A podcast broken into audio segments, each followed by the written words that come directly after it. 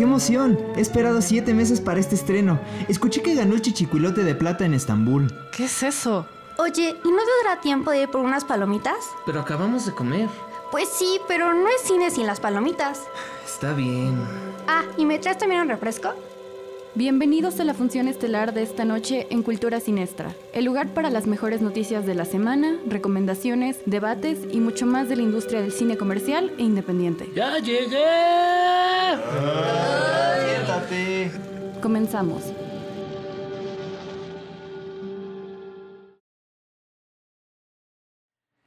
Bienvenidos a otro viernes de Cultura Sinestra, por supuesto, trayéndoles lo mejor de esta eh, eclosión. No, es que no es una eclosión, es una eh, explosión de artes. Eh, por supuesto, vamos encontrando estas palabras domingueras tan bonitas como nos gusta por siempre. ¿Explosión Ay. es tu palabra dominguera, Juancho? Sí. No, eclosión. Eclosión, pero no puede ser eclosión porque no es un huevo y no puede eclosionar. Entonces, bueno, se quedó en explosión. Evolucionó, digamos, como Pokémon.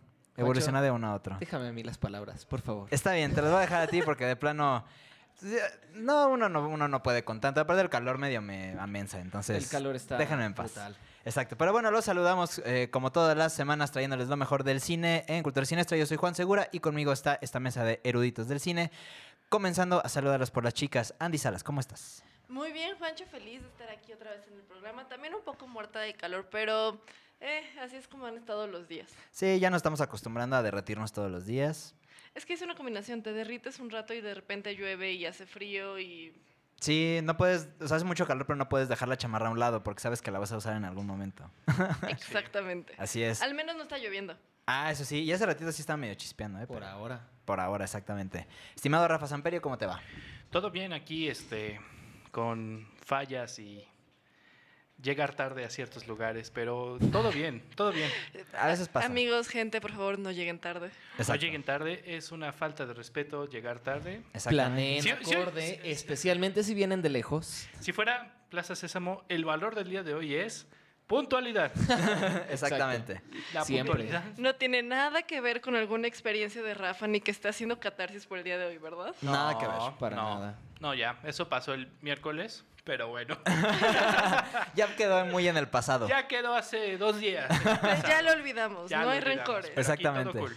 cool, cool, contento de regresar a este programa. Muy bien, mi querido Rafa. Estimado José Rico, ¿cómo estás? Bien, bien, aquí golpeado, mutilado, pero recuperándome sin problema alguno. Sí, veo que estás un poco vendado. Sí, he sido revivido por el Señor de la Luz, ¿qué les puedo decir? Tienes un destino que cumplir. Tengo un destino que cumplir. Como o Jon no, Snow. o no. ¿O A no? lo También. mejor solo moriré para nada y ya. Exacto. Es una y, gran broma. y depende de las audiencias que te revivan o no te revivan. También, efectivamente. es Probablemente estés punto. destinado a votar en las próximas elecciones, por eso no se te fue el dedo esta vez. Exacto. Esta vez, en efecto. Puede ser. Bueno, así que- siempre tengo el otro, pero eh, podría ser. Sí. Pero normalmente es bueno tener dos pulgares. Exacto. Eso es muy cierto. Es, es muy incómodo no Es- poder usar un pulgar opuesto. Sí. queda así de no soy un maldito perro, maldita sea. Exactamente. Es muy bueno para temas de la evolución y esas cosas. Exactamente. Pero bueno, vamos a comenzar con este eh, programa rápidamente, eh, con un par de noticias que fueron bastante, que bueno, sonaron bastante durante la semana. Eh, una de ellas nos va a llevar a la otra mágica y misteriosamente. Vamos a comenzar con lo más evidente que fue Cannes, que en este momento, está- bueno, Cannes, que se está desarrollando en estos momentos, está casi por terminar ya.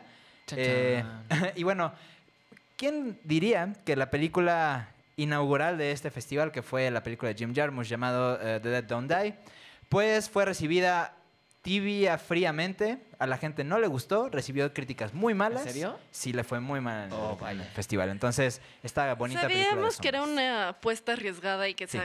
podía ser que la Mara no lo dieran. Exactamente. Ahí era un poco complicado, a fin de cuentas pues no le salió el experimento, eh, desafortunadamente. Bueno, pues se arriesgó Jim Jarmusch, se salió de su zona de confort y bueno, pues ya tendremos que esperar a ver esta película para ver realmente el público mundano que somos, eh, cómo la recibe. Eh, Supongo que en ese caso sería, pues el género es como muy americano, ¿no? Entonces todo lo que tiene que ver con América, Sí. eh, los franceses es como... sí, en general no, les gusta. exacto. Cuá.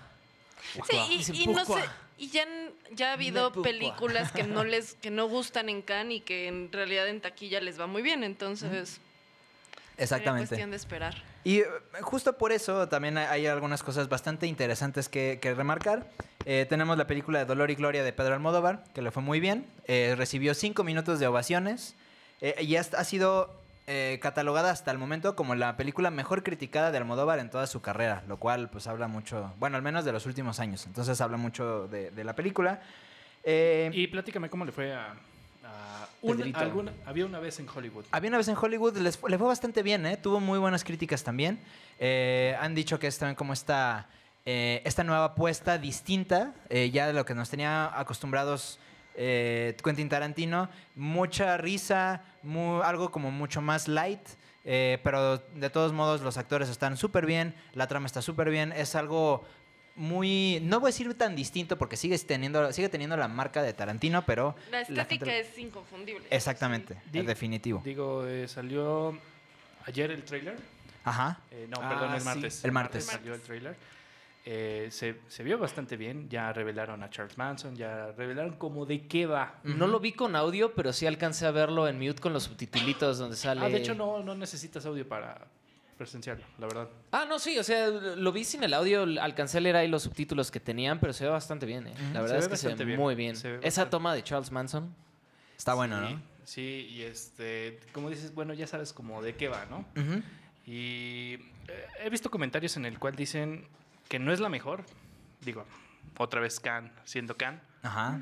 de que ah, me, gu- me gusta más su estilo este Medio californiano western. de los 90, este, bailando este rock and roll, ¿no? Pero, pero sí, creo que va a ser un éxito, yo creo. Seguramente sí. El video tiene el, el respaldo de que pues, es Tarantino en su última película. Penúltima. No saben si. Ah, bueno, penúltima, Penúltima. película. Entonces, ya se quiere hacer su última desde hace un buen y las va recorriendo. Entonces, No, sí dijo que solo 10, nada más. solo 10.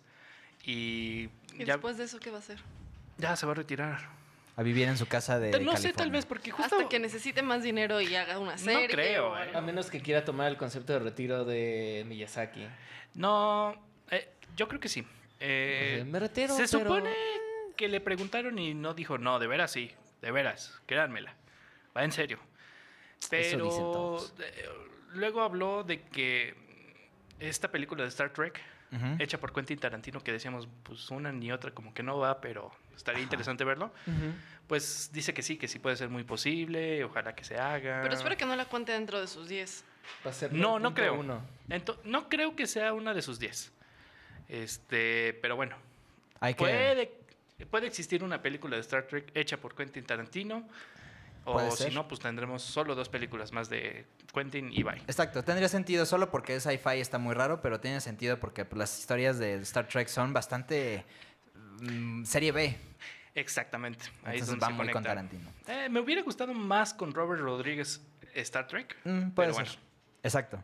Eh, un par de cositas más. Eh, Alejandro González Iñárritu, que fue el, o que es el, el juez de esta edición de Cannes, el primer latinoamericano en serlo, eh, resulta que fue muy políticamente correcto y dijo que aunque sí le gusta ver sus películas en iPad, en este iPhone, en lo que sea, en Android, en dispositivos móviles en general, eh, le gusta mucho el formato, pero también desea que eso no quite o no le no trunque nada el- el- la experiencia del cine. Entonces fue muy políticamente en decir, me gusta un chorro el cine, me gusta un chorro eh, el, el formato móvil, que los dos convivan en armonía y señor Khan, por favor, diga al señor Netflix que son amiguitos. Que vivamos en paz. Que vivamos todos en paz y armonía.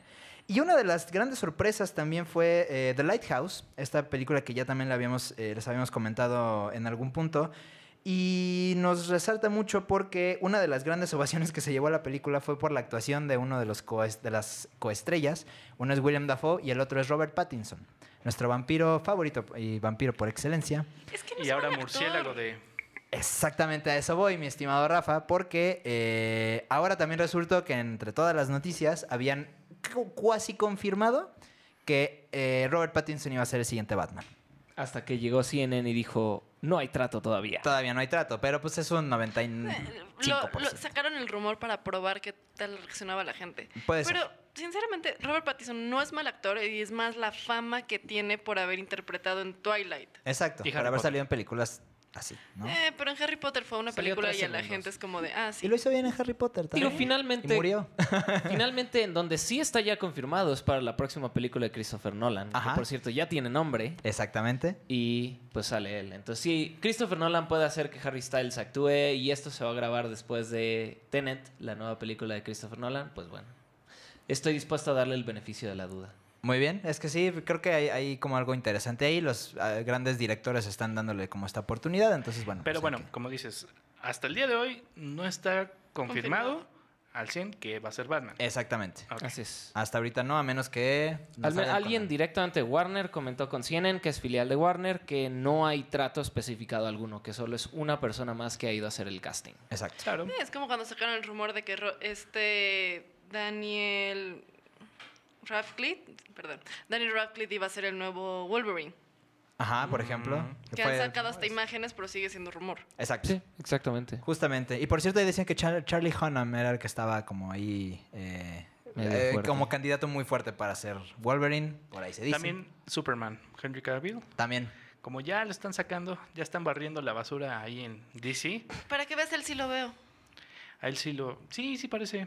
Puede Y ser. más cuando se deja la barba como en el inicio de Superman. Sí, Sí, sí, podría ser. Puede, Exacto. ser, eh, pero... Rápidamente, antes de continuar con el siguiente tema, en el shortlist de Batman estaba Robert Pattinson, estaba Nicholas Holt, que lo conocemos como Beast en las películas nuevas de, de, eh, de X-Men. Está Armie Hammer, que si recuerdan esta película de El Llanero Solitario, es el Llanero Solitario. Y está Aaron Taylor Johnson, que es nada más y nada menos que Quicksilver en Age of Ultron. ¿Cuál de los Quicksilver? Porque hay dos. Exacto. El que se murió. Hay que especificar. Ah. Y Kikas también es Kikas. Exacto. Ah, De estos bueno, shortlists, Más rápidamente díganme cuáles les gustaría, cuál sería su favorito. El llanero solitario porque nadie lo recuerda, entonces tendría una nueva oportunidad de tener una nueva cara el Batman. ¿Ok? ¿Ok? ¿Quién Yo más? sí ¿Quién le más? daría la oportunidad a Robert Pattinson. ¿Ok? Ah, bueno, y Robert Pattinson. Yo también, solo si lo hace después de Tenet. Ok. Evidentemente que ya empezó a grabar hoy, entonces. Porque Exacto. aunque el de Kikas es muy bueno, la gente lo va a recordar más por este papel que por el otro y no puedes tener un Batman que haya estado Did en you Marvel. not see that coming? Exacto. a mí me gustaría también Well, eh, Armie Hammer. estuvo en Marvel antes. Pero, Pero eh, creo que también desmintió un poco los rumores, dijo que no está, no ha habido pláticas ni nada. Eh, pero bueno, también Pattinson creo que se me hace una opción interesante. Eh, sí, me, sí me daría muchísima curiosidad de ver un Batman con Robert Pattinson. Eh, y bueno, vamos a pasar a lo que sigue, mi estimado José, porque como desde hace mucho tiempo nos, auguraste, eh, venía una película llamada eh, Brightburn. Brightburn. Exactamente. Y bueno, total que ya se estrenó, ya está en las salas de cine, la fuiste a ver. Así es. ¿Y qué encontraste en esta exploración cinematográfica que hiciste? Pues mira, eh, Brightburn se había anunciado oficialmente previo a todo el relajo de toda nuestra telenovela con James Gunn. Poquito antes se había nombrado como un proyecto de terror bajo el nombre de James Gunn como productor. Se confirmó después de todo el relajo de qué se iba a tratar, ¿no? Tenemos la premisa de que pues es básicamente un bebé alienígena que lleva que llega en una nave, lo adopta una familia en un pueblo homónimo de Kansas, Brightburn, Kansas, y pues lo crían como su hijo, ¿no? Conforme va creciendo el niño va descubriendo que tiene poderes, cual Superman. Sin embargo, nos encontramos ante un muy particular escenario en el que pues el niño es buleado y empieza a mostrar ciertas tendencias hacia lo macabro. Eh, en los trailers hemos visto cómo se dedica a rayar con muchas líneas puntiagudas, dibujos medio bizarros, vemos cómo empieza como a acechar a las personas y entonces pues venía toda esta premisa de qué hubiera pasado si Superman se hubiera vuelto malo, ¿no? ¿Qué, es, ¿Qué es lo que pasaría? Eh, La película en sí es básicamente una película de terror con la premisa de una película de origen de superhéroe. Ok. Como película de terror y sorprendentemente siendo John- James Gunn el, el productor principal, es una película de bastante bajo presupuesto. Ok. Poquito más de 5 millones de dólares me Mm. parece que fue el presupuesto. Mm, Bastante abajo. Realmente el único nombre que dices bien, bien reconocible es el de Elizabeth Banks. Fuera de eso sale este Jackson A. Dunn, que por cierto es Ant-Man niño, cuando están cambiándole todas las edades a Ant-Man en Endgame. Ajá, Claro. Es el niño, el adolescente. Y este, pues ya fuera de algunos actores que han salido aquí y allá en papeles secundarios, nadie realmente particularmente grande. Entonces, eh, pues evidentemente esto fuerza a la película a centrarse en su trama y en sus personajes, lo cual siento que hace de una manera bastante buena. Te manejan todo este tema de, eh, por supuesto, la, qué, qué tanto influye la naturaleza contra qué tanto influye la sociedad. Eh, te meten el tema de, pues evidentemente el conflicto cuando finalmente se entera que es adoptado, inevitablemente el conflicto que este puede llegar a generar en él. Y ahí meten algunas premisas que posiblemente, no ha habido ninguna confirmación, pero posiblemente podrían indicar a un potencial para hacer esto un proyecto a más largo plazo. Ok. Y probablemente lo dejan así abierto por si a la gente le gusta vender la idea de, bueno, hago un segundo. Como Exactamente. bien lo hicieron con este Ryan Reynolds, Deadpool. Deadpool. Ah, también lo hicieron con Detective este, eh, La Purga de Purge. Ándale, exactamente. Esa era una película de muy bajo presupuesto y bueno, ahorita va en la quinta. Exacto. No, entonces- y, la verdad es que entrega bastante bien. Entrega bastante bien. eh, lo describiría como un The Omen meets The Thing. Ajá. Eh, la, la profecía, pues el niño que está destinado a ser el anticristo. Sí, sí me suena algo así parecido. Ajá, Sí, tiene, sí. tiene muchos toques de. Lo, lo intercala bastante bien con todo el tema de los superhéroes. Genuinamente se llega a sentir como la antítesis de una película de origen. O sea, toma algo parecido a Venom, pero mucho más enfocado a ir 100% sobre lo siniestro. Como las partes de flashback de Watchmen. Más o menos. eh, Nuevamente, considerablemente más bajo su presupuesto. Y vamos, si quieren ir a ver efectos eh, parecidos a los de una película de norma de superhéroes, probablemente van a decir que es esto. No hay nada que digas extremadamente eh, visual, pero sí tiene escenas muy viscerales. Ok. Sí tiene puntos donde no teme meterse en, en- de lleno en la zona, en el factor terror con su personaje, con su personaje principal. Quizá un fallo que tiene es que sí terminaron usando una buena gama de sus mejores y más interesantes escenas, un poquito de más en los trailers. Ok. Entonces realmente los trailers pues te muestran una gran ga- gama de cosas que terminas viendo en la película y quizá te generan la, expect- la expectativa de querer ver todavía más. Decir, si esto es el tráiler, ¿qué más va a traer la película? Lo cual no, no termina de aterrizar y no, vamos, no llega a un punto tan eh, chocante o tan, tan esplendoroso. Pero la verdad es que vale muchísimo la pena. Como experimento es una bocanada de aire fresco dentro del género. Honestamente, es algo que no se había visto de ese modo.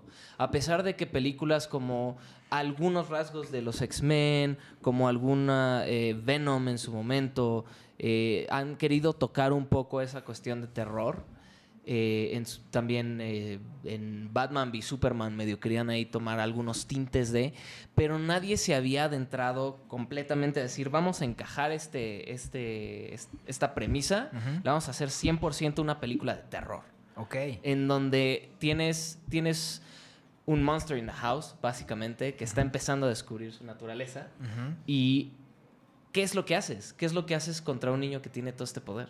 Claro. ¿Qué es lo que hace si Superman de verdad... Aquí es donde sí entra el argumento de Batman de el 1% de probabilidad de que quiera aniquilar a la Tierra. Ajá. ¿Qué haces con eso? ¿Cómo lo, cómo lo derrotas? no? Y esa es la, la pregunta que te pone. El final de toda la cinta está muy interesante. Podrá quizá llegar a parecerle anticlimático a algunos, pero cuando te sientas a analizar lo que te están explicando, es ahí justo donde te deja la posibilidad de tener bastantes más entradas dentro de esta misma premisa. Y es donde te muestra. Hasta cierto punto tiene eh, tintes de Chronicle.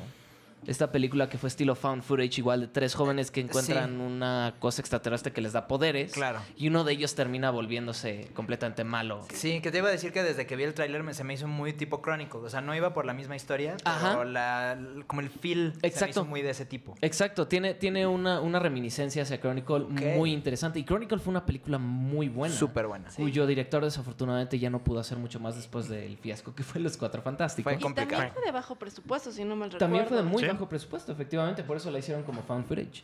Eh, Este es muy parecido en, en esencia a Chronicle, pero sin el found footage, lo cual lo hace bastante más estable. No, evidentemente, como cualquier película de terror, sí tiene unas partes donde te quiere meter jump scares, pero no los sobreusa, no te los sobrevende como un El Conjuro, Anabel, La Monja, sino los sabe utilizar de mejor manera Y finalmente, incluso en los lugares en donde te los pone más adelante, tiene sentido por qué te sacaron ese primer jumpscare al inicio, ¿no? Es donde dices, ok, aquí es donde está algo extraño. Eh, hay, más allá de eso, quizá mi única queja seria, más allá, sería, eh, no se adentró tanto quizá en la mitología como me hubiera gustado de, de, de dónde viene eh, el niño. Digo, todos sabemos desde el inicio de Superman que venía de Krypton, su, plan ex- su planeta explotó y todo el rollo. Claro. Aquí no, no se adentran tanto en de dónde viene. Si llegan a explicarte hasta cierto punto por qué está aquí. Y tienen una analogía muy interesante en una parte de la película que se refleja en su naturaleza. No voy a hablar más específicos, pero está, esa analogía se me hizo particularmente muy interesante. Ok. Una duda, entonces, sí está claro que es Superman, no hay manera de que digan, pues puede ser otro niño que cayó del espacio y de intentar hacer como algo completamente diferente. Pues mira, lo único que le falta para hacer 100% una versión malvada de Superman es el aliento que congela. Pero tiene ojos de rayos láser, vuela, tiene super fuerza, es prácticamente eh, Invulnerable. invencible, invulnerable. Eh, incluso llega un punto en donde parece, no sé si es como ah, de algún modo afecta a campos electromagnéticos, pero generalmente empiezan como a parpadear las luces, empieza, puede como manipular tecnología hasta cierto punto, puede aprender una computadora, apagar un coche, cuestiones así, como que de repente empieza a meterse ahí con un tema medio electromagnético, pero fuera de eso se viste, se viste con una capa roja y le brillan Ah, ok. los ojos de rojo cuando se enoja. Entonces, Sí, es, es- claramente Sí. la figura de Superman. Me parece que el mismo tagline, o al- a- uno de los taglines no oficiales, pero sí usados por producción, es qué hubiera pasado si Superman eh, se hubiera vuelto malo o hubiera Claro. venido con una misión más macabra. Ajá. Em, ¿Qué otra cosa podría mencionar? Es un poco la premisa de Superman Red Son, que es que hubiera pasado si Superman hubiera aterrizado 12 horas antes o 12 horas después en la Tierra.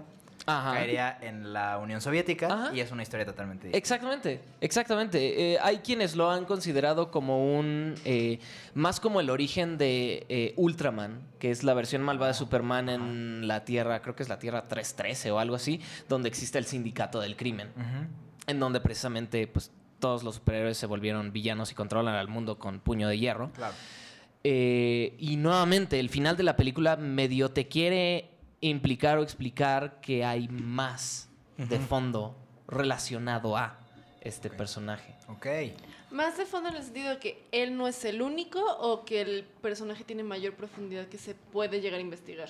No voy a contestar esa pregunta. Eso tendrán que verlo. Tienes Me que verla. abstengo.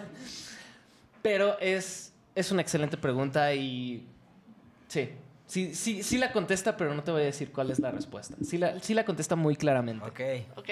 Por lo que veo también esto está siguiendo como esta... eh, este tipo de historias que le llaman la historia de la caja vacía. Eh, que está- se ha puesto muy de moda últimamente y por ejemplo hay un video donde J.J. Abrams le explica más o menos a grandes rasgos muy muy muy acelerado es tienes un misterio de donde en torno a eso se desarrolla tu historia y digamos que esa es la caja que, que tienes cerrada y que no sabes qué hay adentro. Ese es el misterio.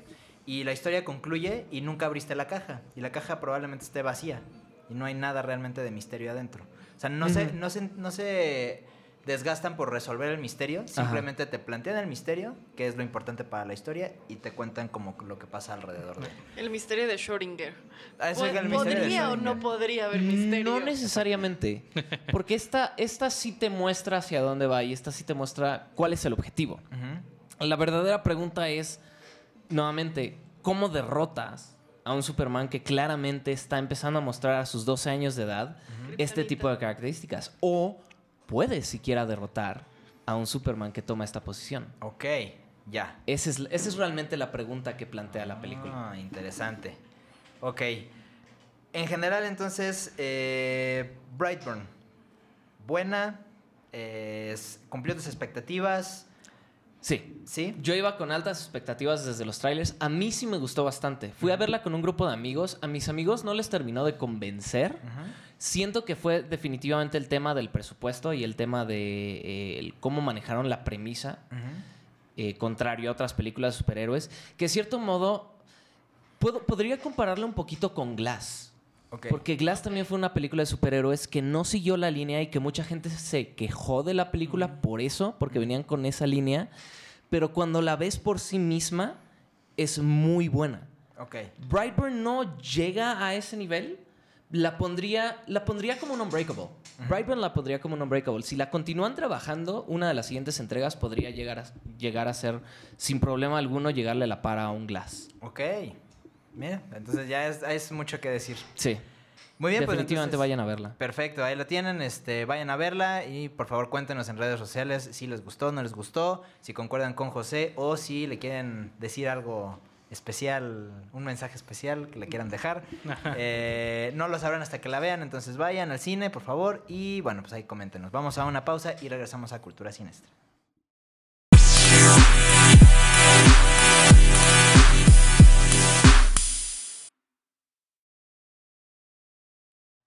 Pam, pam, pararam, pam, pararam, pam, pararam, pam, param. El mejor intro no puede haber, por supuesto. Eh, de Me vuelta. pregunto de qué hablaremos. ¿De qué vamos a hablar ahora que estamos de vuelta en Cultura Sinestra? Pues de qué vamos a hablar? Vamos a hablar de esta eh, gran polémica que ha habido El juego de tronos. de su telenovela favorita, El, El Juego, Juego del de Trono. Tronos. El Juego de los Tronos. Este, tronos y pasiones. Algo así. si fuera de televisión. Exacto. Esto suena a la Rosa de Guadalupe. Ah. Las flipantes aventuras de Daniela Targaryen y Juanito Nieves. Y El Juego de los Tronos. Con Dragón, el dragón. Justamente vamos a, a tener una larga conversación. No tal vez no tan larga No como... tan larga porque si no, Celi nos va a empezar a decir algo, ¿verdad? Exacto. Nah, no ¿Quién pasa nada. sabe también si se Tenemos permiso buena, de pues ya. extendernos tres horas en esta discusión, así Está que... muy bien. Reacción arquitectónica puede esperar. Exacto. no, no. Ok, no, está, Celi, bien, no, no, está bien, no. ya, ok, no. vamos empezando. Oye, aquí la pregunta es, ¿todos vieron ya? ¿Todos están al corriente con Game of Thrones? ¿Ya sabemos en qué termina? ¿ok? Así es. ¿Se mueren todos? Ah, alerta. Este, si no han visto el programa es porque no lo han querido ver. Pero somos, educados, somos educados y damos un spoiler alert. A partir de este momento se vienen spoilers. Exactamente. Digo, si Facebook ya no los spoileó todo, Twitter. entonces- Twitter es el que es Justo. cabrón. O sea que entonces, para, para los que eh, se quieren saltar estos, este spoiler alert, eh, muchas gracias por acompañarnos. Nos vemos la próxima semana. Que Bye, se bye. cuiden, estén muy Adiós. bien. Eh, para los que se quieran quedar, quédense. A El continuación, chisme. Un montón de spoilers. Pues bueno. el lavadero que se va a poner bueno. Exactamente.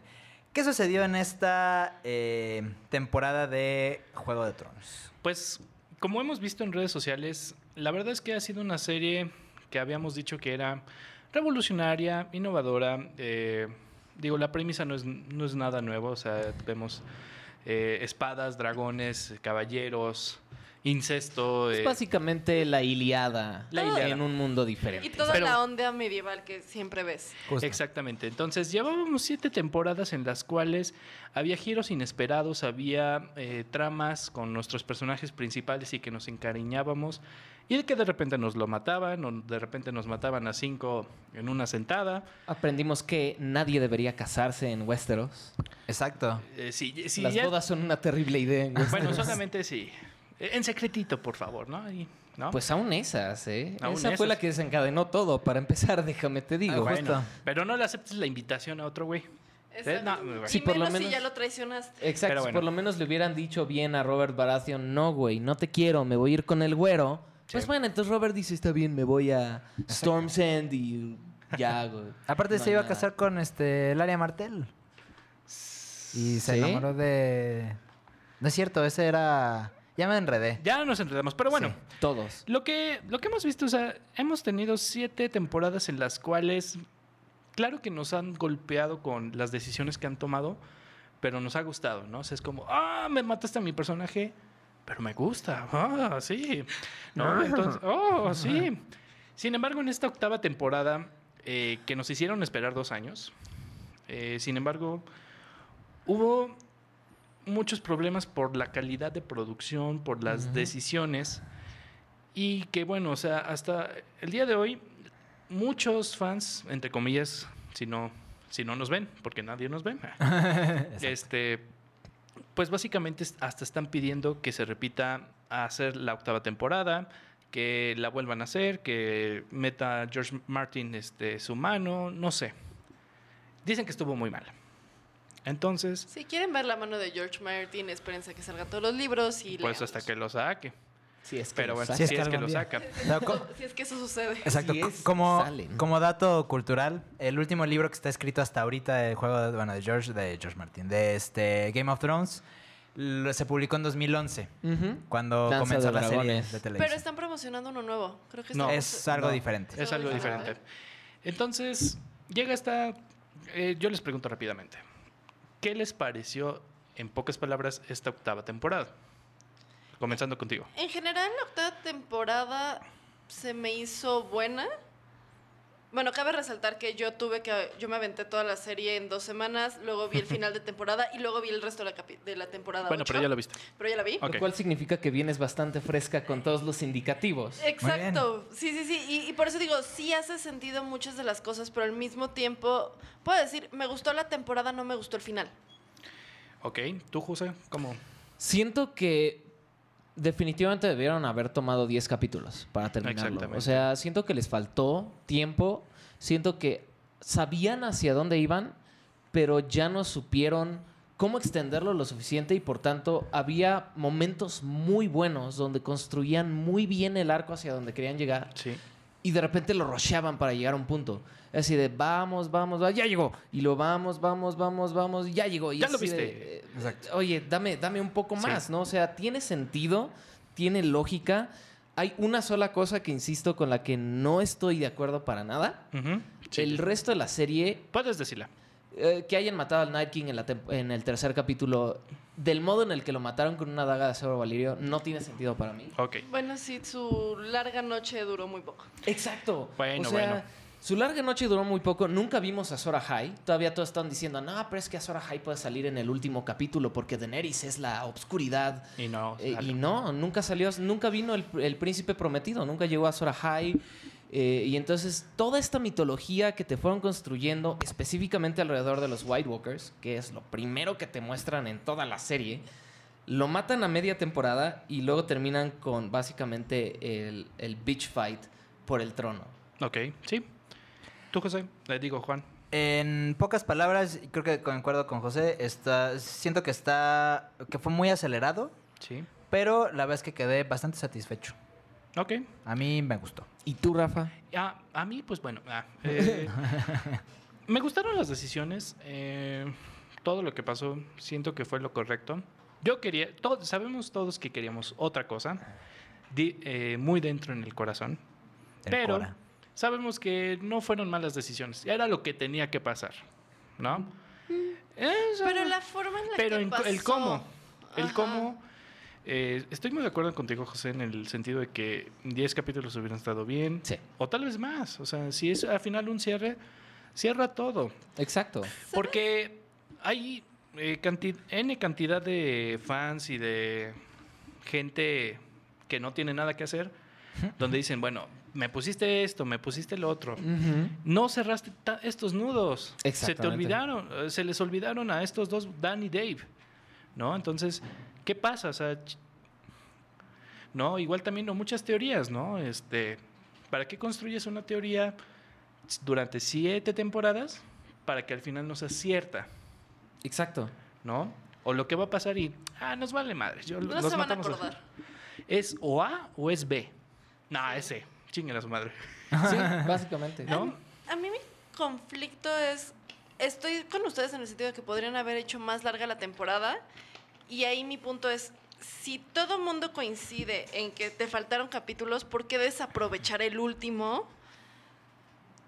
Siento que el, el último capítulo fue completamente desaprovechado. Podría haber sido mucho más corto y ser parte de un capítulo diferente, digamos. Ok. Y Pues- eso considerando que eran cinco finales los que se grabaron. Sí. O sea, si ese fue de los cinco finales, ese fue el que decidieron sacar en vivo. Exacto, es como... ¿Cómo están los otros? y es que si tienes tan pocos capítulos, aprovechalos al máximo. Exactamente. No hagas un epílogo gigante de una hora y cacho. Eh, eh, Sí, e- esa fue otra. O sea, primero que nada, lo, voy- lo mencioné antes de entrar al programa, lo mencionaré otra vez. Esa escena de las alas de Drogon abriéndose detrás de Daenerys, la mejor escena de Sí, toda la todos serie. pensamos eso. Sí, y estéticamente Joyísima. estuvo muy buena. Aquí no hubo temas de iluminación, aquí, o sea... Toda esa primera parte, desde que ya llega King's Landing hasta la última, Ajá. se sintió como un capítulo bueno. Es como dices, ay, güey, Sí, volvió un capítulo bueno. exacto. Sí. Exacto. Pero ya cuando se vuelve un mega epílogo y cinco años después, ¿no? Y, sí, Casi, sé, Que, casi. sé que no eran cinco años, pero ponle tú tres meses, dos no, meses, fue- creo que dijeron cinco semanas. algo así. Algo así, Sí. pero, o sea. Pero es que sí, también- Daenerys se fue muy rápido. Fue así de, Exacto. ok, sí sé, entiendo a dónde vas, entiendo que debe morir por lo que ha hecho en King's Landing. Deja que se vaya peleando, por lo menos. Pues la sí. mujer jamás en su vida dejó de pelear, deja que se vaya en un último blast. Sí, es que es igual, ¿no? O sea, claro que ahí están las pruebas de que Daenerys iba a actuar así.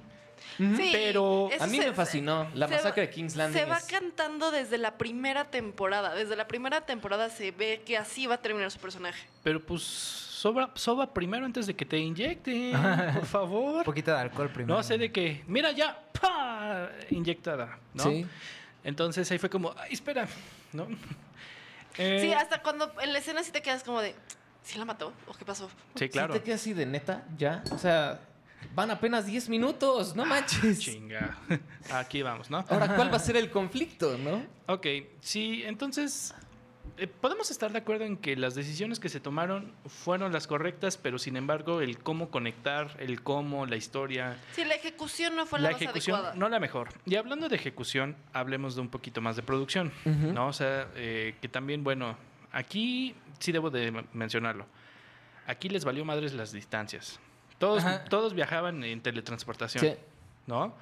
Sí. Entonces que de repente está Daenerys en, en Winterfell y ¡bam! Cinco segundos y ya está en King's Landing, ¿no? Es Entonces decir, tienes como, dragón, pero no todos tus soldados vienen ¿Cómo le en hizo? dragón. Sí. O sea, en temporadas anteriores se tardaban tres capítulos. Ajá. No. Y te ponían ahí lo que pasaba de camino y tenían conflictos. Digo, ya sé que ya se murieron todos los Frey en las los torres. del el puente está libre, pero Pero pues. Es que habían Vas a que Pásalo la a correr. Eh, siento que no.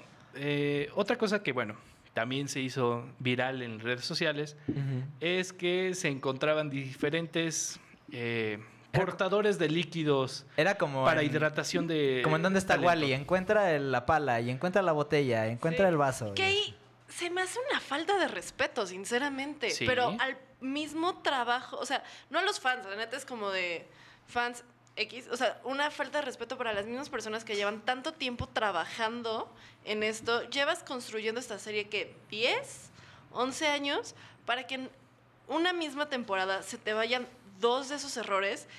Tres, fueron tres. Dos botellas de agua. ¿Cuál fue el tercero? Eh, se vio en la masacre de King's Landing un monitor con un este, Steadicam. Así, una Ah, manita. cierto. Y Sí. es así, tanto le inviertes a la producción, a guiones, tanto esfuerzo has hecho para que no haya alguien en continuidad o alguien viendo el cuadro y diga, quita eso de allí. O, o que antes de grabar es. Todos pásenme sus malditas botellas y el que no, le quitamos 100 Exacto. dólares, mil dólares. Y después de lo del vaso de, de café, dices, aprenderían y dirían, quitemos todo, pero no. Bueno, para Había- ser justos, para cuando salió el episodio 3 y todos nos dimos cuenta del vaso de café, ya habían grabado todo. Entonces no es como Pero que grabaron el 3 y el que grabaron editó, después. ¿cómo no se dio cuenta? Ah, El editor no se dio cuenta. Ahí pasa por o se dieron cuenta y lo tuvieron que dejar. Ya no había como re- ya no había como regrabar eso. Sí. Ahora, entiendo yo que para esta temporada en particular fueron muchas más semanas de grabación por capítulo de lo que se habían de, de lo que se habían echado antes. Sabemos que las peleas de batallas duraban 11 semanas de grabación, ¿no? Entiendo esa parte, entiendo que tienes que mantener a tus actores cómodos, entiendo que de una u otra forma alguien siempre va a traer su botella al set por más que les digas, por favor, no la dejes a la vista y van a decir, "Ah, soy Samuel Tarly y, Tarly, Sí. voy a dejar mi botella de agua aquí tapado con la pierna" y a la mera hora sí se ve, ¿no? Eh, pero más que eso, llevan, llevan más de 10 años trabajando en esto y este tipo de cosas jamás les habían pasado. sí les había pasado. Eh, no me acuerdo qué temporada, pero justamente este Jamie Lannister en un... Básicamente en una sesión, no sé qué capítulo Ajá. exactamente, búscalo. Traía también su, eh, su, su vasito de Starbucks. ¿Ah, sí? Sí, sí se ve, pero Eh, Es mucho más sutil. mucho más útil. y sin embargo, es como Juancho dice, ah, pasó por muchísimos ojos antes de ser liberada al público. Si ya pudieron borrar el vaso en postproducción, ¿por qué no lo hicieron antes? ¿No? Claro. Claro que pasa, o sea, sabemos que pasa y como dices, no, no puedes evitarlo, pero si pasó por muchos ojos y ya tienes miedo de decir, oiga, ¿podemos regrabar la escena? Pues tápalo. Sí, y es que es, es tu última temporada. No puedes dejar estos detalles. Sí, claro. Porque además todos van a estar más quisquillosos con la última temporada. Exactamente. Sí. Y entonces lo que yo siento es que la gente deja de prestar atención a la trama por fijarse de si no la regaste otra vez. Sí, claro. Que cuántas... Creo que vi más discusiones sobre la botella que sobre el final. Sí, así es la gente. Pero bueno, vámonos al punto más importante, que a final de cuentas creo que es el momento donde debemos dejar una opinión importante. En el cual, pues bueno, eh, ya había mencionado, los fans, entre comillas, porque pues no yo, no, yo no les diría a los verdaderos fans, sino al contrario, gente que solo consume televisión, Ajá. eh, pedía, pedía que se cambia, eh, se volviera a Se hacer, regrabara. se Ajá. regrabara. A lo cual, pues bueno, eh, a muchos dijeron, de entrada sabemos que no, sabemos que no se va a hacer. No, por ya. supuesto que no. Eh, hasta Sophie Turner em, eh, habló, Ujú. que dijo, o sea, bájele, güey, o sea, ya. Es una falta de respeto. Es una dijo. falta de respeto. eh, pero entonces ustedes, en- hablando de Game of Thrones y en general, es un es algo que le pasa comúnmente a las series, porque tenemos el hito en Lost, tenemos en Breaking Bad, tenemos en diferentes series que son de las más épicas que el final siempre no le gusta a nadie. ¿no? Entonces, ¿qué les parece o qué piensan de este fenómeno? Es que la gente se encariña tanto que empieza a ser... en- de- o sea, se encariña tanto y empieza a hacer en su cabeza los ideales. E idealiza tanto la serie que obviamente nada le va a ser suficiente y siempre va a decir, pero yo lo hubiera hecho de esta manera, yo lo hubiera hecho mejor. Y quieres que no es doloroso desas- o sea, despedirte de algo que vienes siguiendo durante tantos años y parte de eso es el nunca estar conforme con cómo termina. Ok. Mira, yo cuando salió el episodio 3, el, Sí, el sí, episodio muere 3 en general me gustó muchísimo. El modo en el que manejaron el capítulo estuvo perfecto. No me molestó para nada lo oscuro que fue. Tenía mucho sentido que fuera así. sentido. Hasta el momento exacto en el que Arya mata al Night King con su daga de acero Valirio, que jamás va a tener sentido para mí. No me importa lo que me digan. Si el corazón del Night King está hecho de Dragon Glass, una daga de acero Valirio, después de haber sobrevivido el aliento de un dragón, no debería haberle hecho daño, porque la única peculiaridad del acero Valirio es que está forjado con fuego de dragón. Es lo único. Entonces, dicho eso, eh, la verdad me enojé tanto que yo mismo escribí una nota en Facebook donde yo puse cuál hubiera sido mi final ideal. Ok. Eso fue lo que hice. Escribí mi propia versión y ahí está, ¿no? Quien quiera leerla y a quien le guste y lo que sea, pues pueden hacerlo. Ahí está mi granito de arena, mi propio fanfiction, si quieren. Es lo que hice. Como escritor, como creativo que soy, dije, ok, quiero hacer algo, voy a escribirlo, voy a dejar plasmado como me hubiera gustado a mí. Pero yo no me atrevería a firmar o a hacer una solicitud oficial para pedir que lo hicieran a mi modo o al modo de nadie más. Ok. O sea, finalmente lo hicieron. Finalmente ellos estaban a cargo del show. Ni siquiera George R. R. Martin era el encargado del show, por No. más que sea su historia. Ellos se ganaron la oportunidad de hacer el show. Ellos son los que lo han manejado hasta cierto punto. Sus decisiones son sus decisiones, ¿no? Finalmente, eh, qué tan polémico, qué tan marcado pueda llegar a ser este final, habla mucho de todo el trabajo que manejaron, habla mucho de lo bueno y habla mucho de lo malo que tuvieron a lo largo de todos estos más de 10 años trabajando en la serie. Y pues finalmente es lo que es, ¿no? Sí. Igual, quien, quien tenga una opinión diferente, yo los invitaría, pues escríbanla. Para eso existen los fanfictions, escríbanla y si algún día tienen su oportunidad de ir a HBO y decirle, quiero hacer mi propio spin-off del final, adelante, ya lo tendrás por escrito. Y Claro. Mira, el final final hasta, hasta ha, ha sido público que para poder continuar la serie ellos tuvieron que adivinarle el final o decir quién Sí. se iba a quedar con el trono a este este a este George R. Martin. Ahí, ok, puede ser, a como siguió la serie, no estoy de acuerdo quién se quedó en el trono, pero puede ser que por cómo se vaya manejando los libros sí sea el adecuado. Claro. ¿Tú qué dices? Eh, de, de quién se quedó en el trono o del fenómeno que Del estamos fenómeno mencionando? de... Ahorita pasamos a quién quedó en el Ah, ok. trono. Sí. Eh, creo que es, lo, es lo exactamente lo mismo que le pasó, que le está pasando a muchas películas y por supuesto es la misma cosa que le pasó en su momento a The Last Jedi, en donde hubieron cosas muy arriesgadas que hizo la película, muy arriesgadas que hizo eh, Ryan Johnson y el contraste con, con, me voy a desviar un poquito del contraste que tuvo con The Force Awakens. The Force Awakens fue un fanservice muy cañón. Exacto. Y The Force Awakens fue, digo, Force, y The Last Jedi fue un fanservice anti-fanservice. O sea, sí hubo mucho fanservice y Luke Skywalker. Fue que sea, pero- innovadora, ¿no? O sea, fue vanguard- Exacto, vanguardista. fue, fue vanguardista porque se arriesgaron a muchas cosas y obviamente a la gente pues no les gustó. Y ha sido el pleito que tengo con muchos amigos en donde dicen es que es una porquería de Last Jedi y siempre les digo porque no es una porquería. Tú eres una porquería. Exacto. Pero un, un poco es el eh, este fenómeno creo que es, se da mucho impulsado también por las redes sociales, porque con las redes sociales todos pensamos que podemos opinar. Todos tenemos un lugar, ¿no? Todos tenemos un lugar, todo- nuestra opinión tiene un lugar especial. Ya no nada más es decir palabras al aire.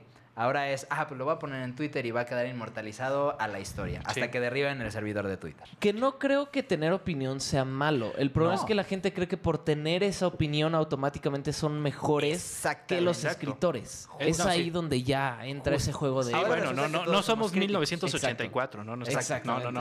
No, pero eh, coincido contigo en ese punto, ¿no? Creo. Pero sí estamos en una era en la que si, si no es lo que a mí me gusta, es malo, Exacto. Ajá. ¿no? Antes era como, pues sí, me gustó. o- en- en- poniendo de ejemplo Star Wars. Y pongamos con el mejor spoiler de todos los tiempos. Exacto. Darth Vader es el padre de Luke Skywalker. Lo siento, audiencia, se lo solté. Spoiler alert. Lo cual no fue un spoiler para los... ¿Quiénes fueron los noruegos o los alemanes? Uno de los dos, la palabra Vader, Vader. Ah, claro. Ah, de- claro. Es una variante de la palabra padre. Entonces Alemán. fue así de... Alemán. No, porque en alemán es Vater con T. Según Pero yo, viene en- mm, algo así. Bueno. es un, un país escandinavo, Pero bueno. ya lo sabía. En esos tiempos, a final de cuentas, podías decir, pues me gustó, no me lo esperaba, o podías decir, pues no te la creo, y ya. Y se podía seguir con tu vida. Sin embargo, aquí, como dices, ¿no? Redes sociales y obviamente, pues también, ¿no? O sea, no sabemos, no hay opiniones tan eh, diferentes una de otra. Entonces, así como tú opinaste que el Night King no pudo haber muerto así, Ajá. ah, pudo haber eh, habido mil, Claro. ¿no? Entonces uno se encuentra y, eh, oye, es que el Night King no debió de haber muerto así, ¿verdad? Pues sí, Exacto. ¿verdad? Y se van juntando y es como, pues firmemos, firmemos este 200 mil personas que no nos gustó cómo mataron el Night King, ¿no? Que spoiler alert, no sirve de nada firmar esas cosas. Exacto. No sirve de nada. Quiero ver cuándo alguien ha cambiado realmente algo por una petición de change.org. Pero sí, es- estamos en esa era en la cual no aceptamos. Digo, no, no, no estoy diciendo que esta mesa no aceptemos personalmente. Sin embargo, no aceptan. No aceptan que pase eso, porque no pasó. Eh, no pasó lo que tú que estabas. ellos querían. Exacto. Lo que ellos querían. Irónicamente nos hemos vuelto muy intolerantes. Exactamente. Justo. Justamente. Eh, pero bueno, hablando de Star Wars también, sabemos que esta pareja de escritores, Dan and Dave, van a manejar eh, la siguiente trilogía de Star Wars, que Ujú. comienza en 2021, sin mal no- 22. 22. Todavía tenemos rato de descansar de Star Wars. Pero bueno, con todo esto, Andy, no son tan malas de veras. Pero bueno, cada quien, cada quien. Cada quien. Intolerante. No, no, no es cierto. No, no, no. no. Ahora, se- yo digo que se reveló algo muy importante que está de pensarse. Todos decían que, bueno, no, estos son los eh, nuevos escritores, este, están revolucionando el mundo de la televisión, Ajá. están haciendo películas con series de televisión, bla, bla, bla. Pero también se demostró que sin el material de George R. R. Martin, tienen estas fallas considerables en escribir una historia. Pero es que también Eh, yo les diría, cambia la fuente, entonces obviamente cambia el estilo y, cambia la forma de acercarse a las cosas. sí, pero yo les diría, se preocuparían ahora que salió este error de que a final de cuentas tenían el apoyo del contenido de George R. R. Martin y que ahora que no lo tuvieron, sí flaquearon un poquito con Star Wars. No por el hecho de que yo esperaría que si algo nos ha dejado esta nueva trilogía de, o nos va a dejar ahora que cierra con el 9, el 7, 8, 9, es que se alejaron del canon que se tenía hasta ese momento dentro de Lucasfilms. Ok. Donde Lucasfilms ya había continuado el episodio 6 hasta 500 años después de Luke Skywalker, ya tenían trazado toda una línea de cosas muy buenas, por cierto. Y llegó el episodio 7 y rompió enteramente con ese canon. Toma algunos elementos, pero la gran mayoría se fue hacia una nueva dirección. Una alterna. Yo creo que si les dejan a ellos algo enteramente en sus manos, podrían hacer un muy buen trabajo. Porque la cuestión es, con Game of Thrones, desde un inicio ya tenían el material eh, base, que eran los libros. Y tenían el apoyo continuo del escritor de esos libros, de George R. R. Martin. Entonces, a lo largo de todo este tiempo, fueron construyendo sobre esa mitología, fueron construyendo con apoyo de este escritor sobre sus propias ideas. Evidentemente, si tienes al escritor original, yo creo que hasta cierto punto se vuelve como una muleta creativa. Y entonces, pues evidentemente cuando se les va esta muleta creativa, pues sí empezaron a flaquear porque quizá ellos no tenían tan claros ciertos detalles, a pesar de que sí tenían claro el final. Y es algo de lo que es algo que a mí me costó mucho trabajo como escritor. Yo siempre antes de escribir mi primer libro siempre me aceleraba. Nunca pude escribir más de 15 páginas sin llegar al final y era así de necesito entrar más a detalle. Es algo que vas aprendiendo. Pero ellos ya estaban basados en algo que ya existía durante un muy buen tiempo. Yo creo que con la libertad creativa de poder tomar algo desde cero con elementos base, podrían crear una muy buena historia si se dan el tiempo de hacerlo. Ese es el punto clave, que se den el tiempo de hacerlo. Exacto. Justo, creo que ahí eh, tocas eh, como que el punto importante. No dudemos del talento, porque talento lo tienen. Sí, Eh, solo no- falta. exacto, o sea, porque aparte pues estuvieron con este Arrested Development, hicieron muchas Sí. cosas este, antes. Eh, y entonces aquí está esta... Eh, perdón, es que no es cierto, esos fueron los hermanos rusos. No, sí, sí, Eh, espérate. Sí, sí, sí. Eh, no, bueno, el chiste es que eh, también ya, ya tenían como esta... eh, o sea, no, no es el único, el único producto que nos ha demostrado que tienen talento. Solo, pues no es lo mismo el mantenerte, o sea, con George Martin que te está sosteniendo de una manita y de repente te deja y pues igual le cachaste o no le cachaste. Te Claro. puedes caer en picada, puedes mantenerte. Pero ya teniendo este espacio totalmente... eh, este lienzo en blanco, entre comillas también. Hemos hecho muchas entre comillas en este programa. Sí. Eh, este lienzo en blanco, entre comillas, porque pues ya existe el mundo de Star Wars, pero es una historia completamente nueva. Yo creo que ahí nos pueden generar algo interesante donde sí lo van a hacer ellos mismos creativamente. Es que si tienen más libertad y pueden establecer su propia historia dentro de las reglas que ya están establecidas, pero solamente siguen las reglas establecidas. Exacto. No, no hay nada que dicte una historia. En cambio, aquí tenían que continuar una historia que no es suya. Así buen es. punto. Ah, Sí, ese, exacto. ese, pues, fue un buen Sí, punto. y además pues, de un escritor que lleva años, años, años trabajando en estos libros. Como seamos sinceros, ¿cuántas veces ha salido un buen, una buena continuación de una novela clásica por un descendiente? Exacto. O sea, llegó a salir el caso del hijo o nieto de Bram Stoker que intentó publicar su propia, su propia continuación de Drácula y Le no, fue no, muy mal. no- no pegó. Y apenas ahora el nieto, el nieto, bisnieto, no me acuerdo cuál de los dos se acaba de sacar una que, Que va, medio hacia, está pegando. va hacia otro lado, de donde tengo entendido la premisa va a un punto enteramente diferente. Pero Mm. el que intentó continuar la historia de Drácula como tal falló tremendamente. Claro. Tenemos también intentos de los Tolkien en, eh, los descendientes de Tolkien, Y gente es que, que, sí, intentó o sea, es completamente diferente ubicar algo dentro del mismo universo donde ya tienes las reglas, pero al mismo tiempo no tienes una historia, a continuar algo, porque sí se siente este cambio de pues de escritor, este cambio de persona Justo. y sobre todo porque tienes los mismos personajes. Sí. Entonces es muy diferente la forma en la que uno puede interpretar los sentimientos de un personaje y cómo va marcando sus acciones y cómo lo interpreta otra persona completamente diferente que no fue quien concibió Exacto. Al personaje. Así es. Eh, se nos acaba el tiempo, pero rápidamente, últimas impresiones entonces de el final de Game of Thrones. Sí flaqueó.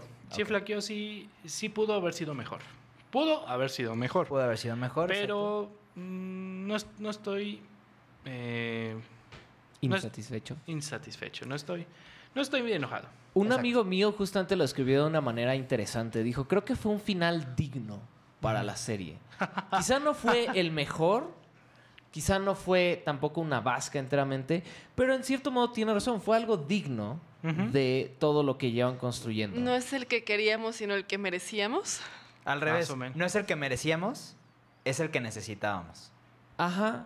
O sea, necesitábamos que cierren esos episodios. el que Tal vez merecíamos necesitábamos. algo mucho más grande, pero era el que necesitábamos. Exacto. Y eso lo sacaste en una película, pero no me acuerdo qué es. Ahorita sí. te digo de cuál. Ay, pues ¿cuál- ¿de cuál? No lo sé. Tú dime. Hmm, Pues Inserte. Dark. Exactamente. Exactamente. Así es. de- Muy bien, mi Esteban Ah, yo pensé que la de El Santo contra las momias de... Exacto. Eh, vámonos, tenemos que despedirnos. Eh, muchas gracias por habernos acompañado una semana más en Cultura Sinestra. Andy Salas, muchas gracias. Y Brandon Stark como rey. Sí, yay or nay. Rápidamente. Eh, Eh, ok. pero siento que eh, porque no desarrollaron el personaje. Ok. No porque sea mala elección. Buen punto. Ok, pues bueno, muchas gracias por estar aquí en esta semana. Estimado Rafa Samperio, muchas gracias. Jay. Ok, Y, y más por su mesa de, del rey. ok. Su, su, su, su gente estaba chida, la verdad. Pero sí, vámonos, este, pásensela chido, tienen su, su semana de cine. Así es. Estimado José Rico, muchas gracias. Muchas gracias. Yo por Bran, Ney. Realmente no hizo nada en toda la octava temporada, a pesar de tener todo el poder de hacerlo. Pero Tyrion fue mano del rey. Yo siempre dije que mientras Tyrion viviera, Westeros tiene esperanza. Exactamente. Así Así que, es. he's got that. Eh, Celi, ¿qué dices? ¿Yay or nay? Yay, perfecto. Entonces Celi dice que sí. Eh, y yo por lo pronto les digo que yo creo que yay. Uno, porque creo que Westeros ya no necesita un rey. Necesita que se gobierne. Y... Necesitaba una democracia como propuso Sam. Exacto, entonces... No, no, no. Pero la democracia es el van, peor modelo. Y por eso Bran está, porque pues ya no necesitan a alguien de mano dura que los gobierne, necesitan a alguien sabio. Y bueno, con ese bombazo nos vamos. Este, nos vemos la próxima semana en Cultura Sinestra y para hablar de muchísimas más cosas sobre cine. Ah, y coméntenos en nuestras redes sociales, siempre se nos olvida platicar. Eh, vamos, vámonos y Vámonos, ya, nos vemos ya, la ya. próxima semana. Ya tiene sueño. Ya, ya, ya, vámonos.